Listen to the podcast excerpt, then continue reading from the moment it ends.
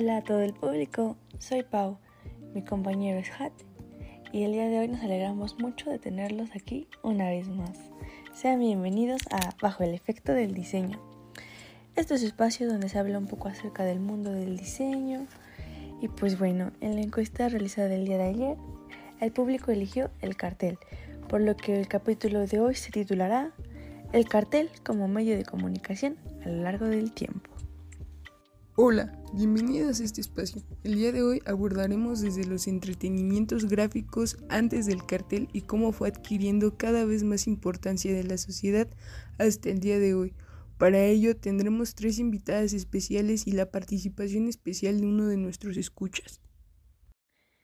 Así es, el día de hoy nos acompañan los estudiosos del cartel, Natalie González, Rebeca y Guadalupe, quienes nos hablarán acerca del cartel. Demos la bienvenida a la primera invitada. Buenos días, Guadalupe, ¿cómo estás? Hola, muchas gracias por la invitación. Estoy muy contenta de poder participar en el programa el día de hoy. Gracias a ti por aceptar la invitación. Eh, por suerte, hoy también tenemos la presencia de Natalie. Un aplauso. Y bueno, cuéntanos, ¿cómo te sientes estando acá? Hola, hola. Es un gran honor para mí estar aquí y compartir con todos ustedes y con los oyentes sobre este medio de comunicación tan variado. Muchísimas gracias. No es nada. Por último, tenemos a Becky. Un fuerte aplauso. ¿Cómo estás? Hola, me siento muy afortunada de poder compartir este espacio con ustedes y poder dar mi opinión acerca de este medio de comunicación tan interesante. Muchas gracias por la invitación. Mm, excelente, me da mucho gusto que estén aquí. Ahora sí, hay que comenzar. Bueno, para darle un contexto a nuestros oyentes, háblenos un poco de los gráficos en México. Por ejemplo, dinos Guadalupe, ¿cómo se utilizaban estos? Si vamos a hablar de gráficos, creo que vale la pena mencionar los entretenimientos que fueron y siguen siendo una parte muy importante de la cultura mexicana. Por ejemplo, los juegos de mesa y los naipes, que eran diseñados en el país desde el siglo XIX, siguen siendo relevantes hasta ahora. Un ejemplo claro de esto es el mazo de cartas que ha sido más copiado a lo largo de los años, impreso por Clemente Jacques en 1920 de la marca Gallo. Este caso es bastante llamativo porque sigue siendo muy común en la actualidad. Oh, Clemente Jacques es un gran exponente, pero ¿hubo más exponentes que tuvieran un impacto similar al de él? Desde luego, además de Clemente Jacques, hubo muchos otros especialistas en el ramo del entretenimiento gráfico. Sin embargo, si tuviéramos que mencionar a uno con un alto grado de relevancia, sería pertinente nombrar a la lotería, que fue y es tan crucial que aportó recursos para diversas construcciones como el Hospital General o el Kiosco Morisco. Tanta es la relevancia que en 1920 Adolfo de la Huerta le dio el nombre de Lotería Nacional. Es increíble cómo la gráfica comenzó con fines de entretenimiento y posteriormente tuvieron eh, un fin de resolver un problema de comunicación en un aspecto visual. Mm, Natalie, ¿nos puedes decir cómo fue que surgió esa necesidad de promoción?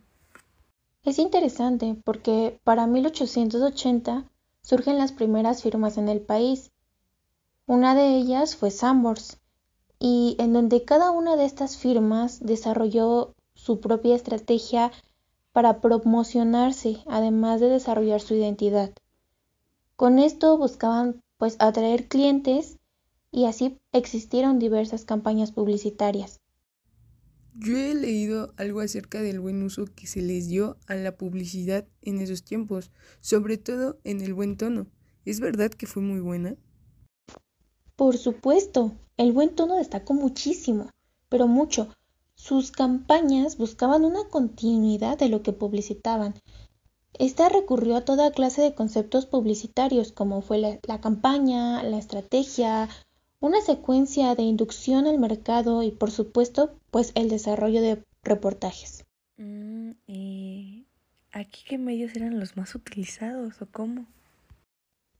Mira, para ese momento de la historia, los anuncios se publicaban principalmente en periódicos, revistas y solo algunas veces contadas en volantes. Ahora bien, algo novedoso que ocurrió fue la importancia que empezó a tener tanto la fotografía como la ilustración. Esto fue un punto clave dentro de la publicidad sin duda alguna. Es interesante cómo el cartel ha cambiado, pero ¿cuál era una característica muy propia de este medio?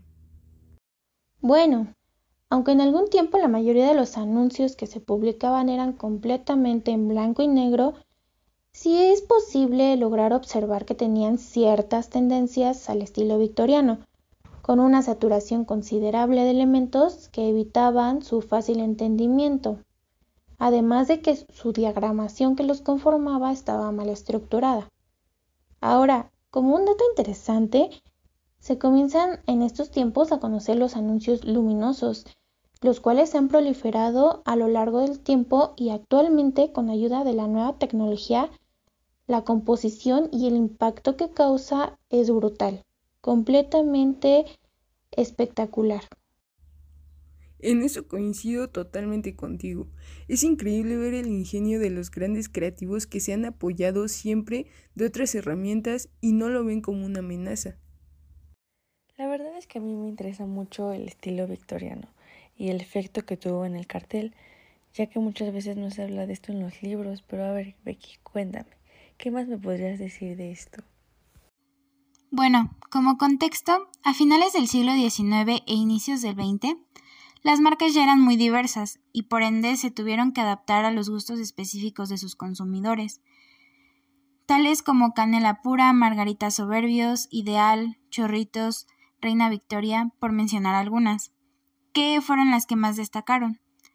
Existió también una competencia protagonizada por la tabacalera que le pertenecía a Basagotti, Saldo y Cia, Incluso existieron diversas demandas entre las mismas tabacaleras que argumentaban ser víctimas de imitación por parte de su competencia. Sí, claro. Al existir una gran demanda, pues las tabacaleras buscaban eh, poderse distinguir una de las otras. Y dado el constante estado de competencia, ¿qué medios eran los más utilizados para esto? Pues podríamos mencionar el volante, que a pesar de que forma parte del género para editorial, se podría decir que está nada de pertenecer a los extraeditoriales. En fin, este era una opción relativamente popular, era bastante barata y la única cosa que realmente lo separaba del cartel era el formato, misma diferencia que tenía con los anuncios en revistas. Sin embargo, esto no significa que el cartel se quedara atrás. La inclusión de fotografías, gamas cromáticas básicas y el formato más amplio hacía que muchos lo prefirieran. Esto simplemente sumado a la tipografía de alto peso visual que los hacía bastante llamativos. Y bueno, se utilizaban para promocionar muchos espectáculos, para el circo, el trato, los toros, la lucha, deportes, etc. Los carteles de la época eran muy llamativos por su riqueza creativa, mm, sobre todo los cinematográficos que tuvieron mucho auge durante la época del oro del cine mexicano, en especial los que estaban hechos por Joseph Renault. Sí, es una lástima el empobrecimiento en el que cayó durante la década de los 50, que fue precisamente cuando hubo un claro declive en el cine de oro. Aunque cabe mencionar que en el 58 la reseña de festivales cinematográficos devolvió el diseño de carteles para un grupo selecto. En ese momento llegaron las obras de Visconti, Fellini, Rossellini, entre muchos otros, aunque un nombre más familiar quizás sea el de Alberto Beltrán, quien ganó el primer premio de carteles de alfabetización en el 53. Es una verdadera tristeza lo que ocurrió en los 50, pero sin duda esto fue un impulso para lo que hoy conocemos en la publicidad, ¿no lo creen? Claro que sí, completamente. Sin duda esto ayudó a la formación de una identidad y hablando de eso, la identidad visual inicia entre los años 1940 y 1960 junto con la fundación de instituciones que tenían esta necesidad de poseer una imagen que las identificara. Una de estas instituciones fue el INS o el Canal 11. Qué bueno que mencionas de manera indirecta la televisión. Sabemos que fue un medio que impactó mucho en la sociedad. Me gustaría que puntualizaras en qué favoreció o en qué no en este aspecto de la identidad visual. Sí, tienes mucha razón. La televisión impactó en la sociedad sin duda alguna. Este era un objeto novedoso que llevó a la comunicación a otro nivel.